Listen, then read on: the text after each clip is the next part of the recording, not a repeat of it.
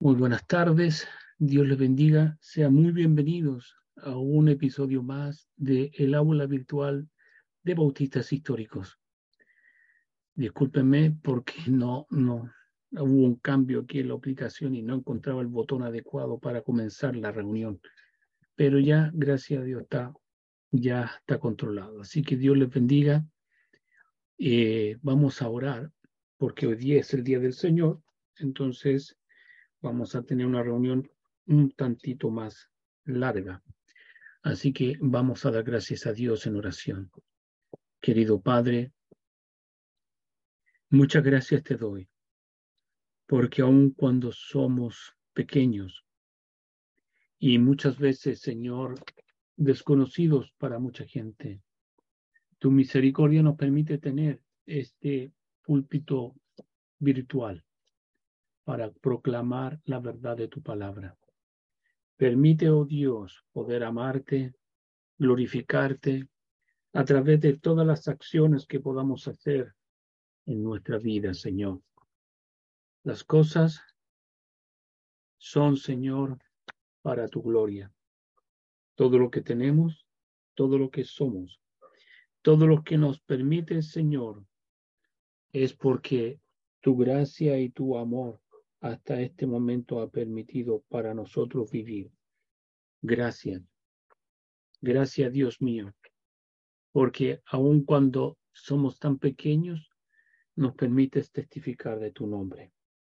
Oh Dios mío, yo te suplico que tengas misericordia y que puedas tú bendecir todo lo que vamos a hacer en tu nombre. Oh Dios mío, que tu palabra pueda llegar a los corazones Señor, y edificar las vidas de nuestros oyentes.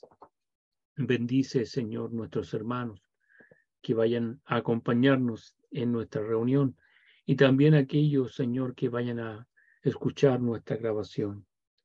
Te ruego por mi hermano John y por su esposa, mi hermana Pamela. Guárdalos y protégelos, Señor, como hasta este día has tenido compasión de sus vidas y has sostenido sus almas. Gracias, Señor, porque si bien es cierto, no somos perfectos, si queremos, Señor, honrarte, amarte y adorarte, como tú bien mereces, permítenos, oh Dios, cada día darte gloria, adoración y alabanza. Grandes son tus obras y tus misericordias, porque para siempre es tu dignidad, Señor. Vives para siempre y eres digno de recibir nuestra adoración, nuestra alabanza, que es sinónimo, Señor, de nuestra obediencia y todo nuestro aprecio. En el nombre de Jesús, gracias por todo, Dios mío. Gracias, Señor. Amén. Amén. Vamos entonces, como es Día del Señor, a compartir unos himnos para la gloria de su nombre. Y espero que sean de bendición para cada uno de nuestros oyentes.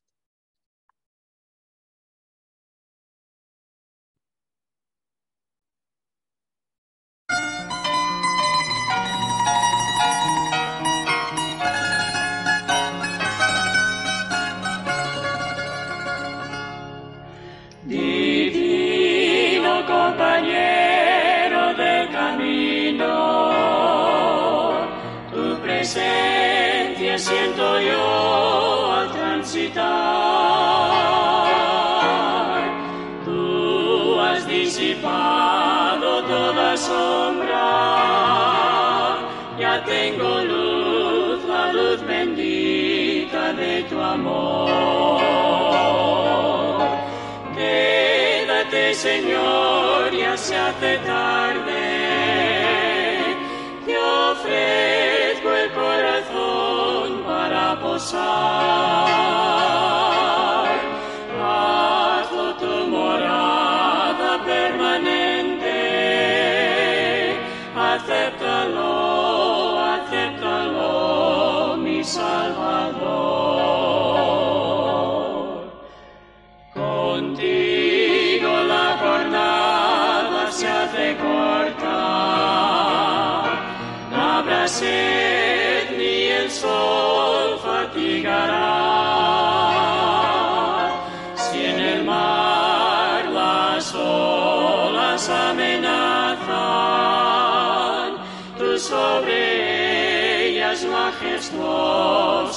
Sandara.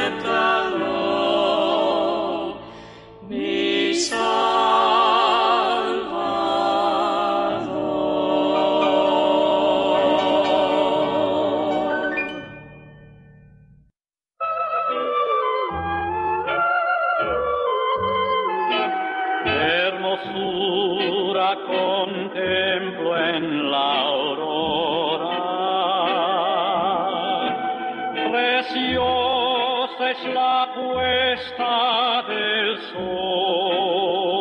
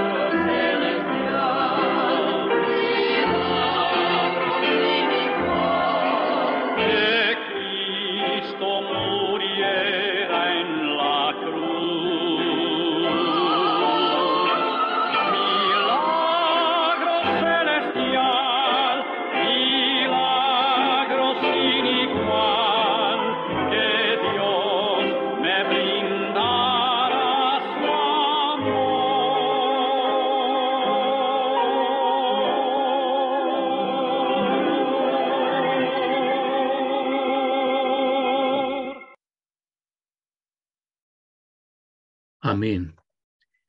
Cuán grande es el amor de Dios que nos ha permitido ser llamados sus hijos. Así dice la escritura, y es algo que es tan real.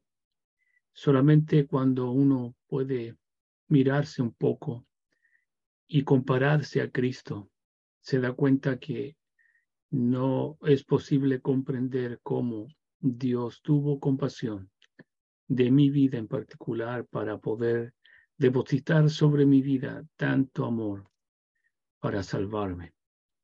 Y por eso no me queda otra cosa que honrar, bendecir y exaltar el nombre de mi Señor y Salvador Jesucristo. Toda la gloria sea siempre para Él. Damos gracias a Dios entonces por su misericordia una vez más. Gracias a Dios porque está nuestra hermana Pamela con nosotros y podemos entonces comenzar con la enseñanza. Y la enseñanza en esta primera parte siempre va de la mano de nuestro hermano John y él nos ha compartido una meditación bíblica en el libro de jueces. Y vamos a buscar ahora entonces en la Biblia la base bíblica del libro de jueces. Jueces.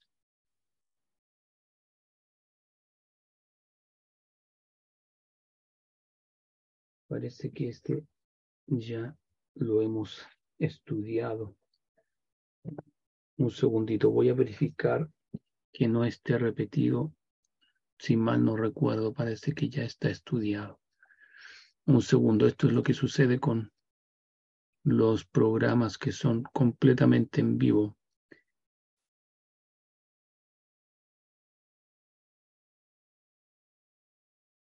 Un momentito.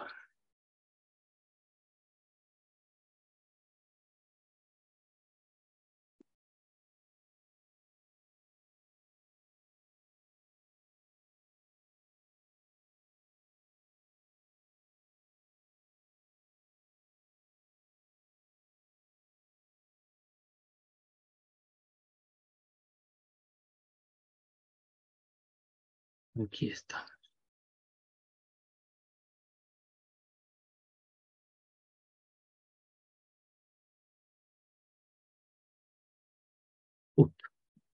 Este ya lo habíamos visto. Entonces vamos a estudiar en Primera de Samuel. Primera de Samuel, vamos a ir al capítulo 19. Primera de Samuel, capítulo 19.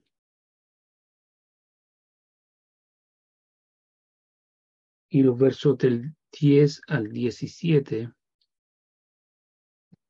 dice la palabra de Dios, y Saúl procuró enclavar a David con la lanza en la pared, pero él se apartó delante de Saúl, el cual hirió con la... A ver. Y procuró, perdón, y Saúl procuró enclavar a David con la lanza en la pared, pero él se apartó de delante de Saúl, el cual hirió con la lanza en la pared y David huyó y escapó aquella noche. Saúl envió luego mensajeros a casa de David para que lo vigilasen y lo matasen a la mañana. Mas Mical, su mujer, avisó a David diciendo, si no salvas tu vida esta noche, mañana serás muerto y descolgó Mical a David por una ventana y se fue, y huyó y escapó. Tomó luego Mical una estatua y la puso sobre la cama y la acomodó por cabecera una almohada de pelo de cabra y la cubrió con ropa. Y cuando Saúl envió mensajeros para prender a David, ella respondió, está enfermo. Y volvió Saúl a enviar mensajeros para que viesen a David diciendo traédmelo en la cama para que lo mate. Y cuando los mensajeros entraron aquí, la estatua estaba en la cama y una almohada de pelo de cabra en su cabecera. Entonces Saúl, Saúl dijo a Mical, ¿por qué me has engañado así y has dejado escapar a mi enemigo? Mical respondió a Saúl, porque él me dijo, déjame ir, si no, yo te mataré. Ahí es la lectura bíblica. Mical estaba mintiendo a su padre por un bien mayor en cierto aspecto. Vamos a ver, Dios describió a David como un varón conforme a su corazón. Esto está en primera de Samuel 13, 14, también Hechos 13, 22. Vamos a ver esa cita de hechos porque me es interesante ver que en el libro de los hechos haya una cita al respecto. Dice, quitado este, le levantó por rey a David, de quien dio también testimonio, diciendo, he hallado a David, hijo de Isaí, varón conforme a mi corazón, quien hará todo lo que yo quiero. Bendito el Señor. Aquí claramente está este testimonio de David. Entonces, hallado por él, según Salmos 89, verso 20. Salmos 89, verso 20.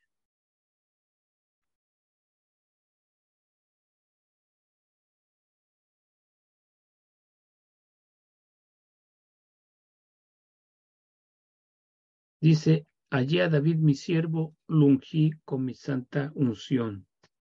Sin embargo, mantenía en su casa, sin embargo, mantenía en su casa con su esposa Mical un ídolo, según 19.13. ¿Qué clase de creyente tolera ídolos en su propia casa? Contrario a Éxodo 24 al 6. Entonces veamos aunque particularmente veo que es una estatua que claramente cuando la Biblia quiere especificar de que es un ídolo, lo dice, y en este caso dice estatua. Éxodo 20, 4 al 6, claro, dice, no te harás imagen ni ninguna semejanza de lo que está arriba en el cielo, ni abajo en la tierra, ni en las aguas debajo de la tierra no te inclinarás a ellas ni las honrarás, porque yo soy Jehová tu Dios, fuerte, celoso, que visito la maldad de los padres sobre los hijos hasta la tercera y cuarta generación de los que me aborrecen, y hago misericordia a millares a los que me aman y guardan mis mandamientos. Si el varón conforme a su corazón lo tenía, ¿cuáles son los ídolos que mantenemos en nuestras casas y vidas? ¿Se preocupó el apóstol Juan por ellos? Según Primera de Juan 5:21. Vamos a ver allí en Primera de Juan qué dice el apóstol.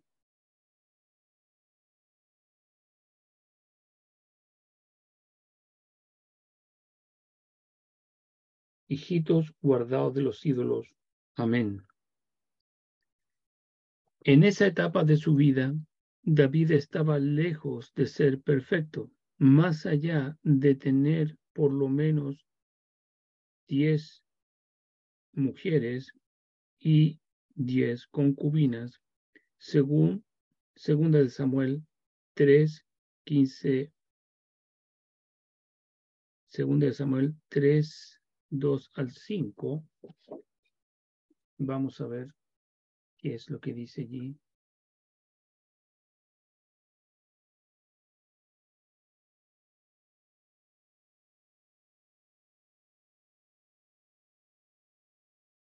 Segunda de Samuel.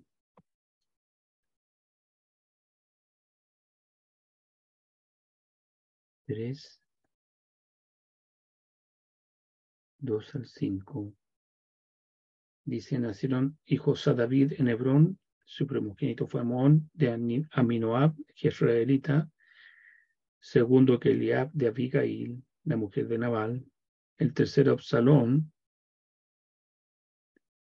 de Maaca, hijo de Talmai, rey de Jesur, el cuarto Adonías, hijo de Ahuit, el quinto Cefatías, hijo de Abital, el sexto Itream, de Egla, mujer de David.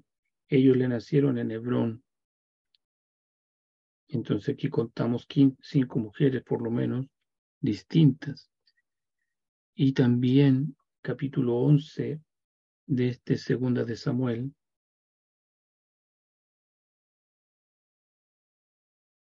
verso 27 dice, y pasado el luto entró David y la trajo a su casa y ella fue su mujer y le dio a luz un hijo, mas esto David había hecho fue desagradable ante los ojos de Jehová. Está hablando de la mujer de Urias, Betsabé. Ahí tenemos la sexta mujer, Después capítulo 15, versículo 16 de este mismo libro. El rey entonces salió con toda su familia en pos de él y dejó diez mujeres concubinas para que guardasen la casa. También segunda de Samuel 5:13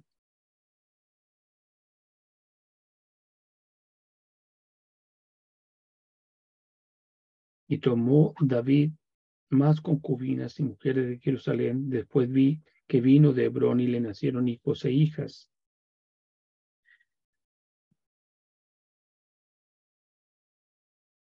Y luego también en Primera de Samuel,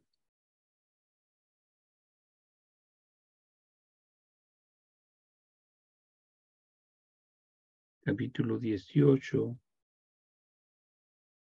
verso 27. Se levantó David y se fue con su gente y mató a doscientos hombres de los filisteos y trajo David los prepucios de ellos y los entregó todos al rey a fin de hacerse lleno del rey. Y Saúl le dio a su hija Mical por mujer. Él practicaba el engaño, según primera de Samuel 21, 13, 14. Primera de Samuel 21, versículos 13 y 14. Y cambió su manera de comportarse delante de ellos y se fingió loco entre ellos y escribía las portadas de las puertas y dejaba correr la saliva por su barba. Y dijo a Aquis a sus siervos, he aquí, veis este hombre demente, ¿por qué me lo traéis, habéis traído a mí?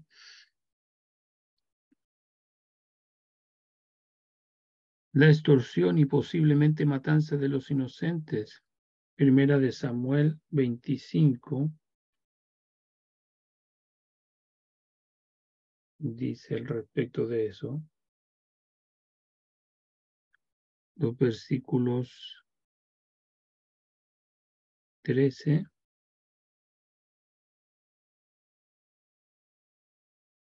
Entonces David dijo a sus hombres, ciñase cada uno su espada, y se ciñó cada uno su espada, y también David se ciñó su espada, y subieron tras David como cuatrocientos hombres y dejaron doscientos en el bagaje. Y los versículos 21 y 22 de este mismo libro y capítulo.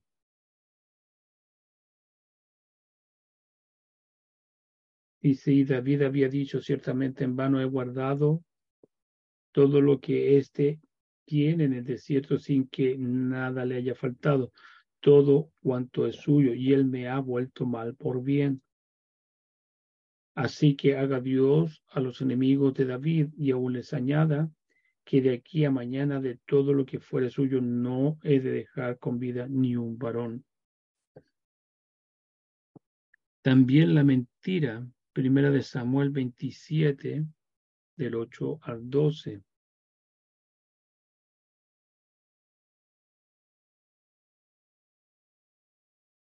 Y subía David con sus hombres y hacían incursiones contra los jesuritas, jerritas y los amalecitas, porque estos habitaban de largo tiempo en la tierra, desde como quien va a sur hasta la tierra de Egipto. Y asolaba David el país y no dejaba con vida hombre ni mujer, y se llevaba las ovejas y las vacas y los asnos, los camellos y las ropas, y regresaba a Aquis. Y decía Aquis, ¿dónde habéis merodeado hoy? Y David decía en el Negev de Judá y en el Negev de Jerameel o el Negev de Ceneos. Obviamente era mentira lo que le estaba diciendo al rey Aquis. Un ídolo no es sorpresivo al ver estas actitudes en estos diferentes episodios de la vida de David. Mical era igual o peor que su esposo, a quien amó, según 1 de Samuel 18, 20 al 28. Con excepción de la mujer anónima en Cantares 3.1, Mical es la única mujer en el Antiguo Testamento que es dicho que amó a su marido y lo demostraba con hechos. Vamos a ir a primera de Samuel 18:20.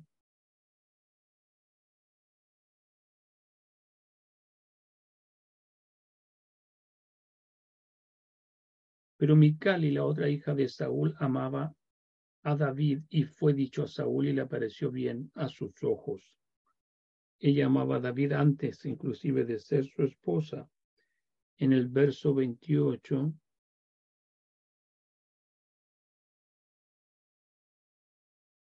Pero Saúl viendo y considerando que Jehová estaba con David y que su hija Mical lo amaba, tuvo más temor de David y fue Saúl enemigo de David todos los días.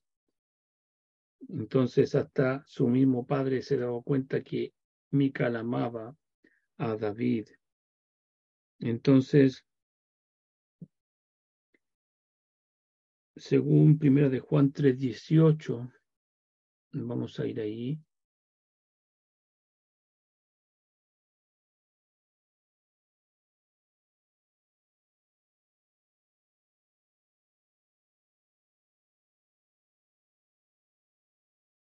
Hijitos míos, no amemos de palabra ni de lengua, sino de hecho y en verdad. Eso es lo que dice el apóstol, ¿cierto?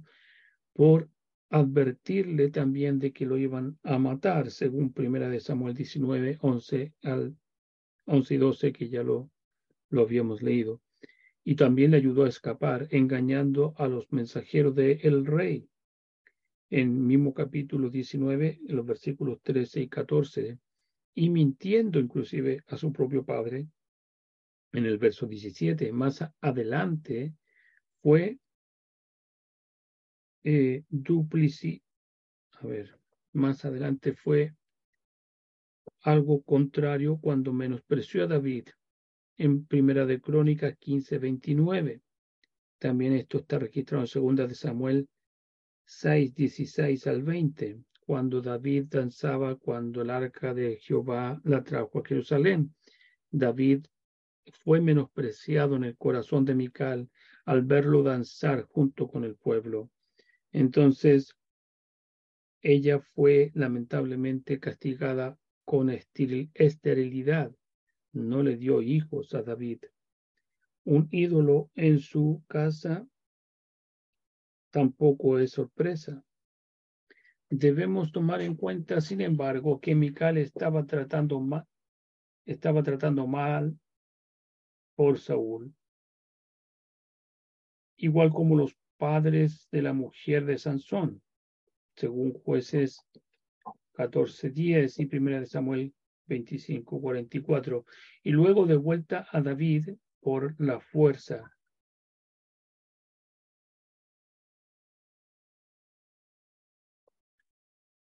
se sentía como un trozo de propiedad, como un mueble, según segunda de Samuel 21.8. También debemos tomar en cuenta que en esa cultura cananita, engañar a la autoridad se utiliza la sexualidad pervertida para ganar autoridad. No es excusa, pero es una circunstancia mitigadora. Ver, por ejemplo, el intento de conseguir poder en 2 de Samuel 3, 7 al 10 de Abner y la sugerencia que en un matrimonio fue usado para un golpe de Estado en tiempo de Salomón. En Primera de Reyes 2, 13 al 24. Vamos a ver esa cita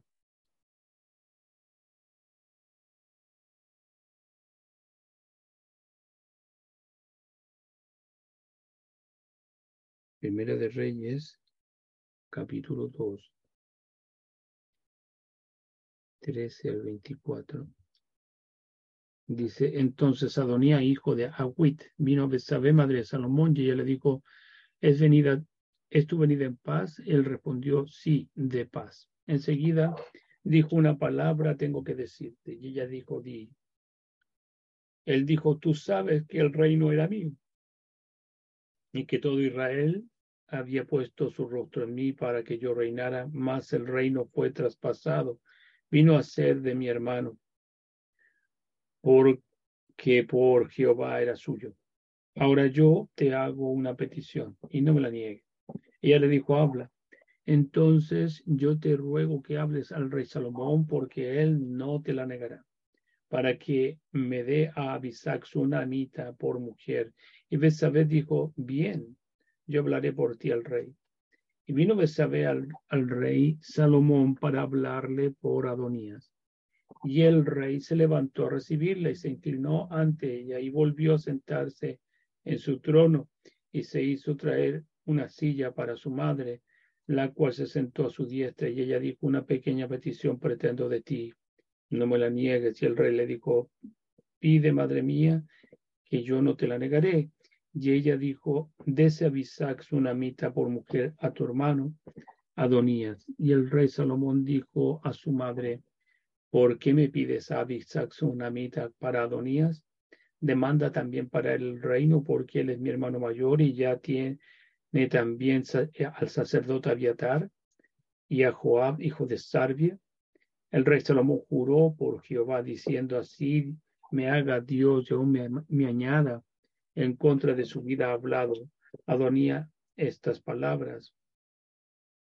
Allí estaba utilizando entonces esa eh, combinación entre un matrimonio y un golpe de Estado. Qué interesante situación. Además, el consejo de dado a Absalón de segunda de Samuel 16, 20, 22, cuando fue un consejo dado a Absalón, pero fue un juicio anunciado también por el profeta Natán, que el pecado de David que había sido hecho en lo oculto iba a ser una vergüenza para David en público. Entonces, aparentemente una de las esposas eh, de David era la esposa de Saúl antes, Anim, Aniomán. Primera de Samuel 14, 10, 19, 49 y 50. Veamos. Primera de Samuel.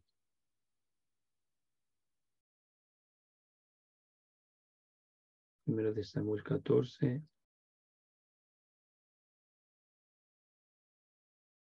49 y 50 dice, y los hijos de Saúl fueron Jonatán, Isui, Malquisúa, y los hombres de sus dos hijas eran la mayor Merab y la menor Mical, y el nombre de la mujer de Saúl era Ani Ainoma, Am, hija de Ama y a.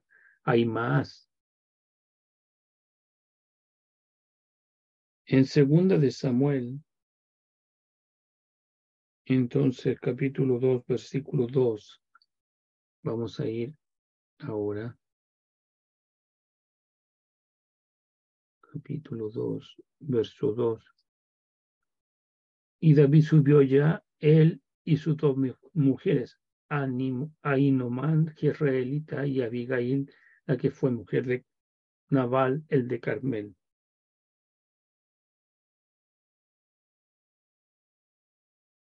Y también el capítulo 12, verso 8.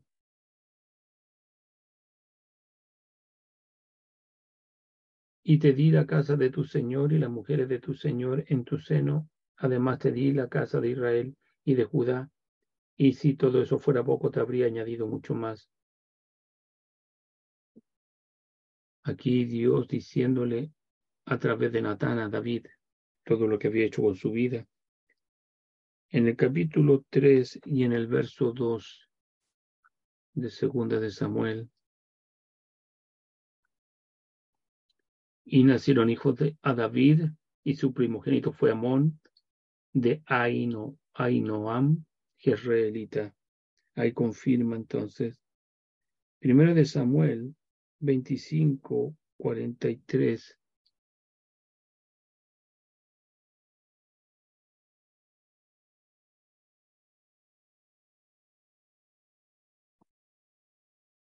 También tomó David a Ainoam, Ainoam de Jezreel y ambas fueron sus mujeres.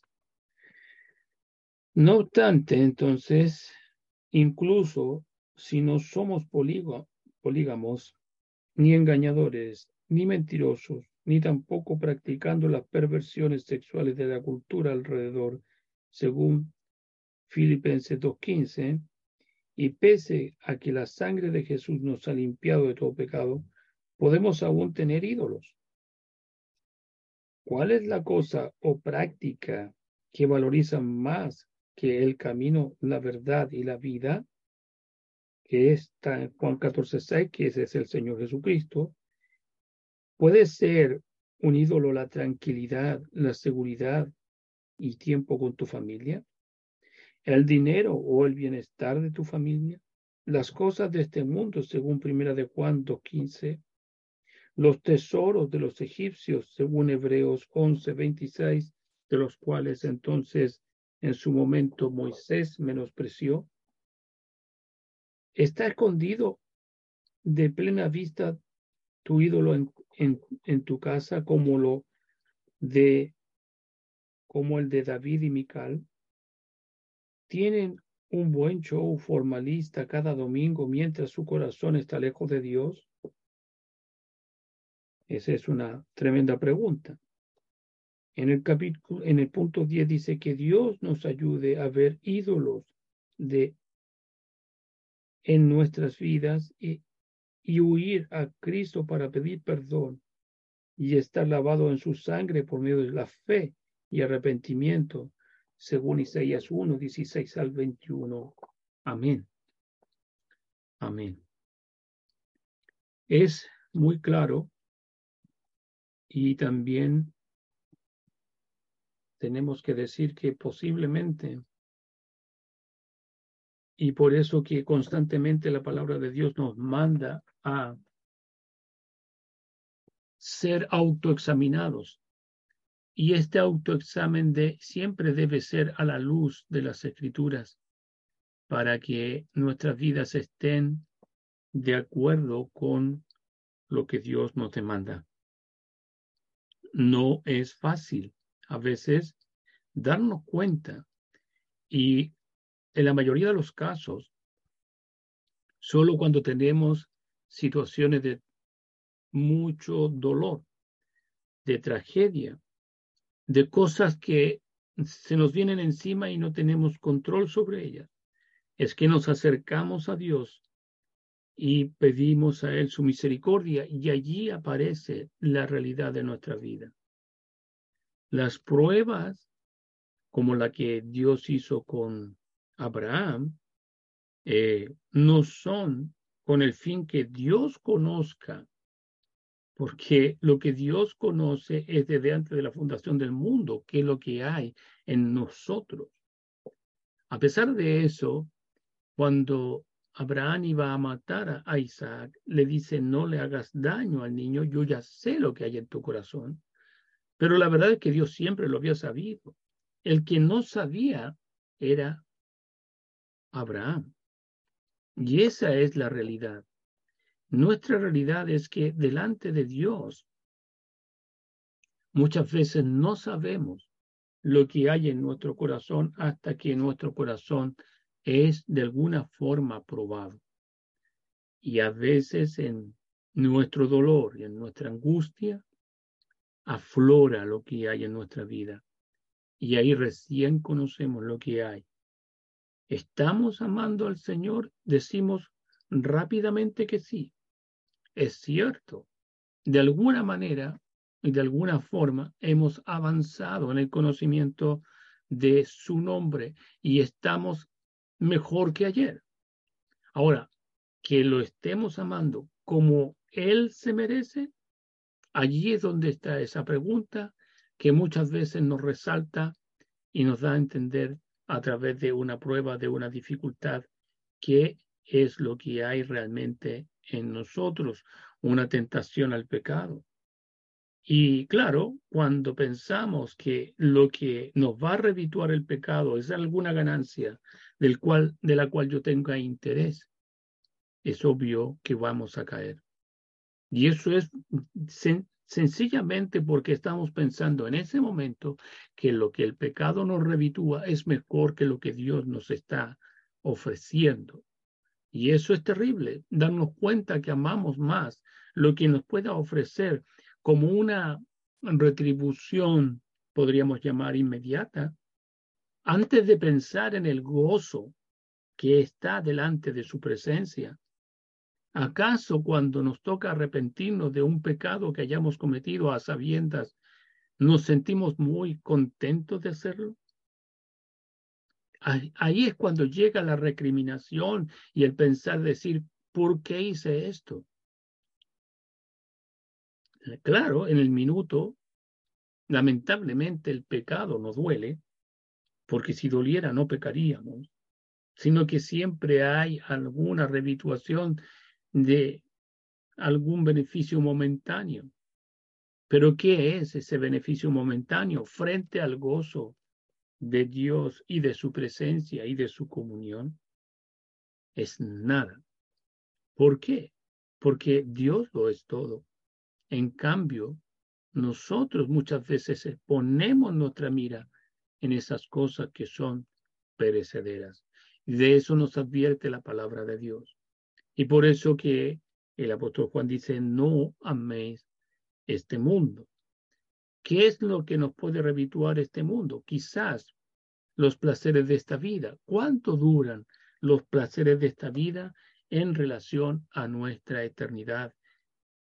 Desde las cosas más evidentes que la, la palabra de Dios nos advierte, Muchas veces creemos estar nosotros eh, libres, pero no es así. Y por eso que la palabra, la palabra de Dios nos mantiene siempre en alerta para que busquemos en nuestro corazón y, y, expongamos nuestros pecados y nos apartemos de ellos y abandonemos aquellas prácticas que son malas delante de la presencia de Dios. Agradecemos a Dios por la bendición de tener esta meditación. Así que vamos a dar gracias en oración. Querido Padre, gracias por esta bendición y por tu misericordia, porque es para siempre. Grande es tu bondad y tu amor sobre nuestras vidas. Santificado sea tu nombre en nuestros corazones cada día, Señor. No tan solamente en nuestros actos, sino que desde nuestros pensamientos, desde las intenciones de nuestro corazón, sean dirigidas por tu palabra y por tu gloriosa presencia. Querido Señor, tú eres testigo y eres real en cada uno de nosotros. Sabes, Señor, lo que somos Dios mío, tu misericordia se manifieste y tu poder sea glorificado. En el nombre de Jesucristo, podamos, Dios mío, darte toda la gloria y la adoración, no solamente de nuestros labios, sino que con todo nuestro ser, tal como tú lo pides. En el nombre de Jesús. Gracias. Amén. Muy bien. Vamos a ir entonces a la segunda parte. Y la segunda parte de esta tarde, en el libro de Romanos capítulo 11, hemos llegado nada menos que a las lecciones que son las lecciones prácticas de este capítulo 11 de Romanos. Y vamos a ir por ellas. Dice, me he reservado siete mil hombres que no han doblado su rodilla ante Baal. Los líderes cristianos trátese ya de pastores o maestros evangelistas o misioneros, están propensos a olvidar que la obra cristiana que desarrollan recibe muchas veces el apoyo constante, aunque no publicitado de mucha u otra gente que no está en su grupo. Cada congregación tiene sus miembros devotos que por medio de sus oraciones sostienen la obra y estos líderes efectúan Y no nos olvidemos de los niños tampoco. Cuando la esposa de cierto pastor estaba enferma con una dolencia eventualmente la llevó a la muerte, él fue maravillosamente apoyado por los niños que venían a él y le decían, estamos orando por usted y su familia. Qué gran ayuda resultó ser esa oración. A veces también podemos ver este versículo en el momento en donde Elías estaba frente a todos los que eran los Baales, el mismo rey y la reina y todo su séquito de gente impía. Eh, y el único que estaba del otro lado por Jehová era Elías. La pregunta podría ser en dónde estaban los siete mil que habían sido reservados. ¿Por qué no estaban con Elías? Esa fue la razón que lo llevó a pensar a Elías que se encontraba solo. Dios es verdad, tenía su remanente, pero no siempre se ve ese remanente. Ahora, en el verso 11, debido a su transgresión, la salvación ha venido a los gentiles para poner envidioso a Israel. Qué afirmación asombrosa. Dios es tan maravilloso que hasta puede usar transgresiones humanas para llegar a cabo la salvación de los gentiles y de los judíos. En el verso 13, me enorgullezco de mi ministerio. Eso lo dijo Pablo, capítulo 11, verso 13. Hablando en términos puramente humanos, una de las causas importantes del éxito de Pablo como misionero era su gozo al ejecutar su tarea. El entusiasmo siempre se manifestaba. Estudiense, por ejemplo, los pasajes tales como Ay de mí si no predico el Evangelio de 1 Corintios 9, 16. A todos me he hecho de todos, para que de todos modos salve a alguno. 1 Corintios 9, 22. Gracias a Dios por su don inefable. 2 Corintios 9, 15. Este tipo de entusiasmo es contagioso. También lo es la actitud opuesta. Un predicador con unión o cualquier otra persona que se caracteriza es, a ver, un predicador gruñón o cualquier otra persona de esta característica relacionado con la obra religiosa, que con apariencia abrumada y áspera disposición cumple su tarea, se parece a un vendedor que le ruega a sus clientes que no compren su mercancía. En el verso 14 dice, en la esperanza de que de alguna manera pueda provocar así mi propio pueblo la envidia y salvar a alguno de ellos. En relación con, con esto, vese también Daniel 12.3 y Romanos 10.1, 1 Corintios 9.22, para atraer a los judíos a Cristo. Pablo estaba dispuesto, en caso de ser necesario, a usar hasta la envidia, en el sentido de un anhelo de parte de los judíos incrédulos de obtener las mismas preciosas bendiciones que poseían los creyentes gentiles. También nosotros debemos enfocar nuestra atención en ese gran objetivo de ser instrumentos en las manos de Dios para la conversión de los judíos. Presentar una interpretación correcta de Romanos 11:26 es importante, pero ser instrumento, aunque sea en poco, para llevar a un judío al conocimiento salvífico de Cristo es mucho más importante aún. Nos regocijamos, por supuesto, de la existencia del movimiento Judíos por Jesús que ha surgido en algunos países del mundo, en el hecho de que por medio de este método otros similares se hayan ganado para el Salvador a un número considerable de gente del pueblo del antiguo pacto. Alegra nuestro corazón leer lo que dice Moisés Rosen, director de la misión Judíos por Jesús, a saber que esta década pasada ha visto más judíos manifestar sus decisiones a favor de Jesucristo que ningún otro periodo similar de tiempo desde la era apostólica. Pero deberíamos recordar que la mm, gran mayoría de gente que pertenece a este grupo étnico no ha sido ganada en vez de confundir a esta gente diciéndole que todos serán salvos si se las arreglan para mantenerse sanos durante su única esperanza como cumplimiento de su necesidad, como, a ver, sanos durante suficiente tiempo como para alcanzar el día del regreso de Cristo. Deberíamos más bien predicarles a Cristo como su única esperanza y como cumplimiento de su necesidad, una expiación por medio de la sangre. Muchos judíos sienten muchísimo esta carencia en su religión, tal como ahora se la practica. Pero nada de esta obra de evangelismo entre los judíos será útil a menos que se acompañe de oración ferviente y que el poder de la resurrección de Cristo se manifieste en nuestra propia vida.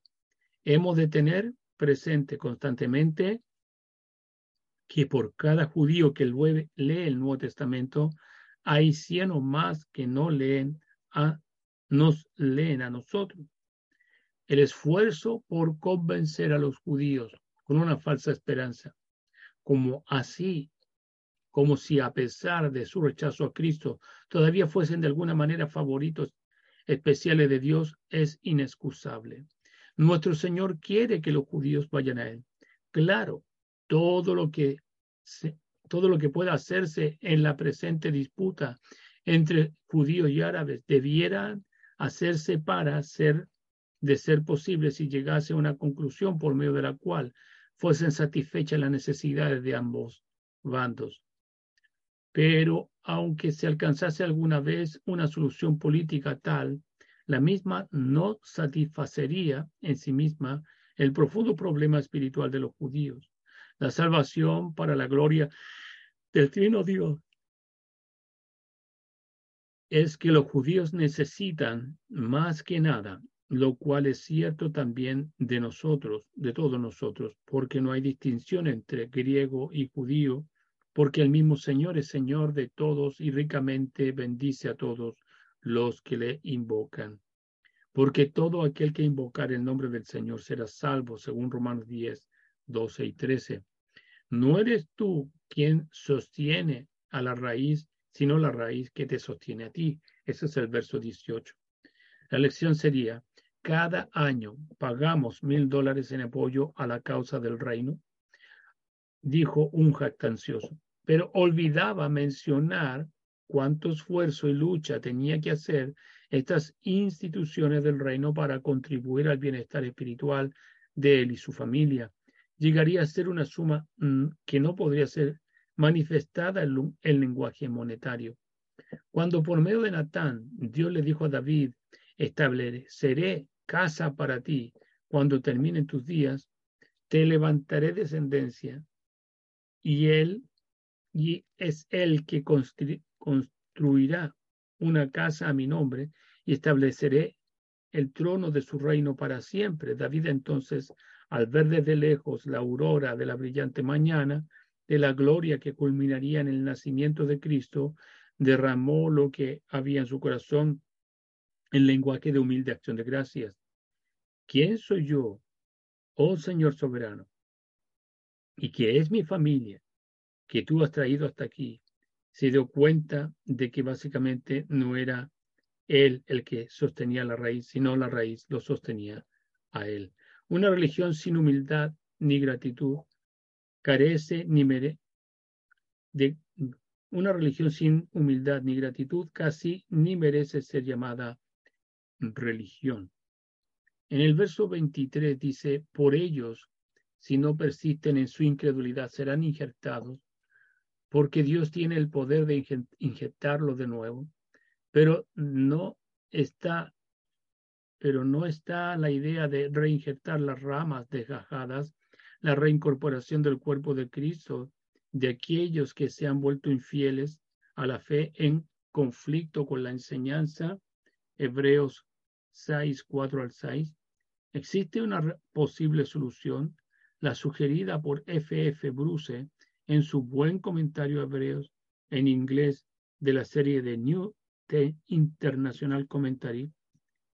Dice, a saber que como asunto de la experiencia humana, el rescate de gente es tal, es prácticamente imposible, pero también que nada de este tipo de cosas es últimamente imposible para la gracia de Dios. Pues bien, en el pasaje que nos ocupa de Romanos 11:23, se nos dice que Dios tiene poder de injertarlos nuevo, de nuevo, es decir, por medio del Espíritu, Él puede regenerarlos y reincorporarlos al organismo de su iglesia. Ahora vamos a ver un resumen del capítulo 11. Si tenemos en cuenta que el capítulo 10 concluía con la descripción de Israel como desobediente y obstinado, o a causa sorpresa ver el capítulo 11 que comienza con una pregunta, ¿rechazó Dios a su pueblo? ¿Arrojó Dios en su ira a Israel completamente, irrevocablemente lejos de sí? Pablo responde, Dios no rechazó al pueblo desde antes lo conoció, es decir, aquel pueblo el cual sobre el cual ya antes de crear el universo había puesto su amor. Como si dijera Pablo, fíjense en mí, yo soy un israelita, Dios no me ha rechazado a mí.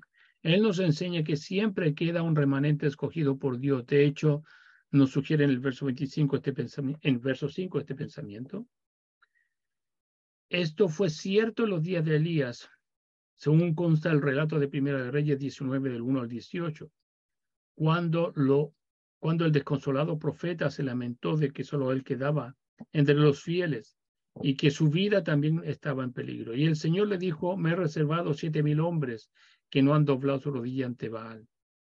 En lo que respecta a aquellos israelitas que no respondieron favorablemente a las misericordias, misericordiosas invitaciones de Dios, sino que habían endurecido su corazón en contra del Evangelio, Dios le dio un espíritu de estupor, ojos que no vean, oídos que no oigan, hasta el día de hoy.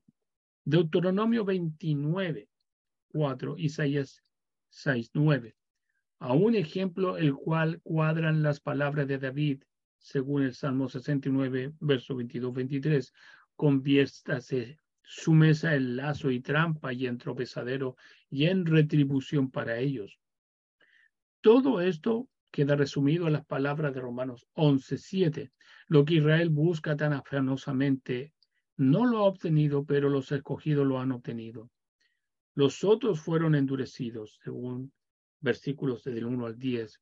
Esto quiere decir que no hay esperanza para estos endurecidos, que no han dado hasta ahora señal alguna de haber sido escogidos desde la eternidad. No, no quiere decir esto. Ahora aprendemos que Dios escoge para sí un remanente de entre esta mayoría endurecida por el pecado. Pablo pregunta, ¿es que tropezaron para caer? Y contesta, claro que no. Más bien, debido a su transgresión, la salvación ha venido a los gentiles para poner envidiosos a Israel. Esto demuestra que no era la perdición final e irrevocable lo que Dios tenía en mente cuando Él inicialmente endureció los corazones de aquellos que se habían endurecido a sí mismos. Al contrario, Dios utilizaba aún la transgresión de Israel para servir como eslabón en la cadena de la salvación, para salvar tanto a gentiles como a judíos. Debido a su transgresión, la salvación ha venido a los gentiles.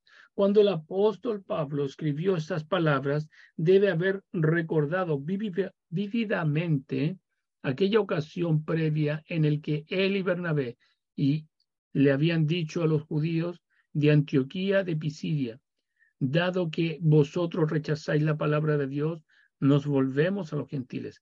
También en otras ocasiones fueron dichas palabras similares y tomadas medidas eh, similares. Pero este no fue el fin de la historia. La salvación, de tal modo, de tal modo había llegado a los gentiles lleno de a los endurecidos de los judíos de envidia, comenzaron a anhelar la paz y el gozo que les había llegado a los gentiles que habían entregado su corazón y sus, vidas al Salvador.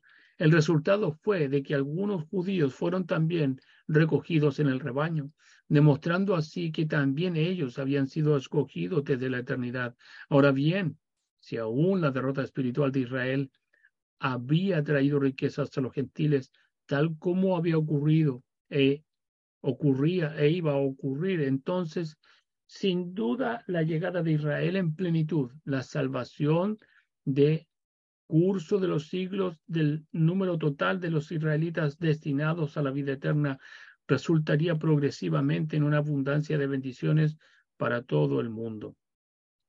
Que Pablo, al decir estas cosas, No está pensando en lo que tendrá lugar al culminar la historia, sino en lo que ha estado sucediendo y sigue sucediendo continuamente. Es algo que queda en claro en versículos 13 y 14. Puesto que yo soy apóstol a los gentiles, me enorgullezco de mi ministerio en la esperanza de que alguna manera pueda provocar así en mi propio pueblo la envidia y salvar a alguno de ellos. Para los israelitas que habían sufrido previamente el castigo de Dios, sentir ahora que son aceptados por Dios y que son una bendición para la humanidad equivale nada más y nada menos que la vida eh, de entre los muertos. Ellos sabían que habían sido apartados para prestar servicio a Dios. En realidad, de los tiempos remotos y ya toda la nación de Israel había sido consagrada de esta manera. ¿No eran ellos acaso descendientes de Abraham, Isaac, Jacob, y con quienes cuyos descendientes habían Dios establecido su pacto? Evidentemente sí. La torta que se ofrece como primicia es santa, entonces toda la masa es santa. Si la raíz es santa, también lo son las ramas. Si los patriarcas habían sido apartados para prestar servicio a Dios, tal como sucedió, esto tenía también vigencia para con sus descendientes. Pero esto no significaba que cada israelita estuviese marcado por una santidad interna. Alguna de estas ramas, es decir, esta gente manifestaba un carácter opuesto. Eran ramas que debían ser desgajadas del olivo y que lo fueron. Una infidelidad tal parecía darle a uno u otro miembro de la iglesia gentil arrogante excusa suficiente para decir ramas fueron desgajadas para que yo pudiese ser injertado. Pablo responde, cierto, pero fue por falta de fe que fueron desgajadas. Y es por falta de fe que tú, y es por la fe que tú permaneces. No seas arrogante, sino teme. Porque si tú fuiste cortado de un olivo silvestre por naturaleza y contrario a la naturaleza fuiste injertado en el olivo cultivado, cuánto más fácilmente podrán las ramas naturales del olivo ser injertadas nuevamente en su propio olivo. Versos 21 y 24. Pablo prosigue, no quiero que ignoréis este misterio, hermanos, para que os volváis presuntuosos que ha sobrevenido un endurecimiento aparte de Israel y durará hasta que haya entrado en la plenitud de los gentiles. Lo que él quiere decir es esto, a lo largo de las edades, una porción de los judíos es endurecida, los otros son salvos. Al reflexionar sobre la manera maravillosa en que Dios reúne los diversos remanentes que constituyen el cuerpo colectivo de los israelitas salvos. Él llama a esta cadena de salvación con sus diversos eslabones, el misterio. Y ciertamente era un misterio, puesto que Pablo nunca podría haberlo descubierto si Dios no se lo hubiese revelado. No hay, hay más información sobre este misterio en Romanos 11, 11, 12, 31.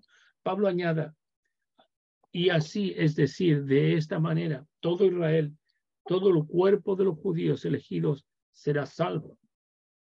Y al, al hacer referencia a países del Antiguo Testamento, Isaías 59, 20, 27, 9, 59, 21, en ese orden, también probablemente en Miqueas 5, 2, Jeremías 31, 31.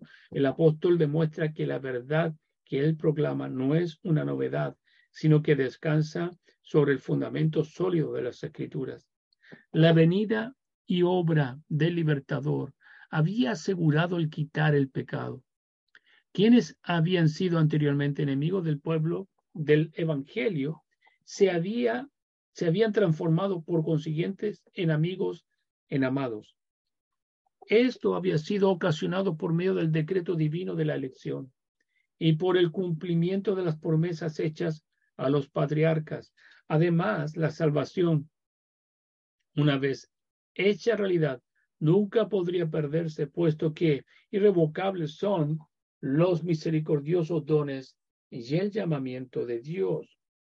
En los versos 30 y 31, Pablo resume los misteriosos caminos de Dios, que resultan en la salvación del número completo de los gentiles, de todo Israel, porque Dios ha encerrado a todos en la prisión de la desobediencia para tener misericordia de todos ellos. Versos 25 al 32. La contemplación del maravilloso plan divino de redención hace que el apóstol concluya este capítulo con una doxología de mucho significado. La misma puede dividirse convenientemente en tres partes. A, verso 33, B, verso 34 y 35 y C, verso 36.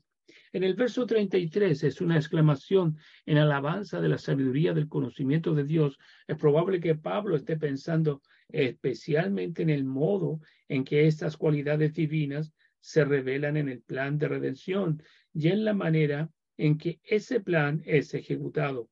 Él está seguro de que el modo en el que la salvación decretada por Dios y la manera en que dicha salvación se cumple en las vidas humanas sobrepasan cualquier cosa en los simples seres humanos podrían haber imaginado. En los versos 34 y 35, el escritor alaba la autosuficiencia e independencia divina. ¿Quién puede compararse con Dios?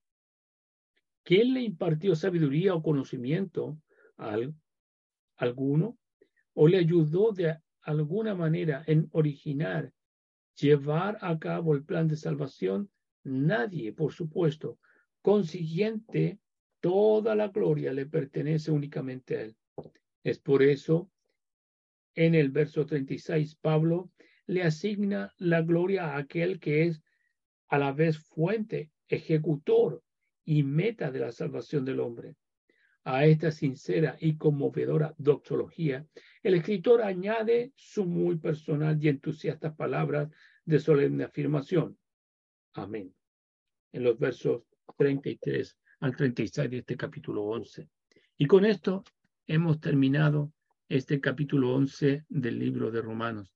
Si Dios lo permite y nos eh, da la oportunidad para el día eh, jueves. Iniciaremos entonces nuestro capítulo 12 del libro de Romanos. Así que les invitamos cariñosamente para que puedan estar entonces con nosotros y dar comienzo a este versículo 1 del capítulo 12 de Romanos, que va a ser realmente una tremenda bendición, creo yo, porque estos son unos versículos muy, muy especiales para mí. Así que Dios les bendiga, Dios les guarde.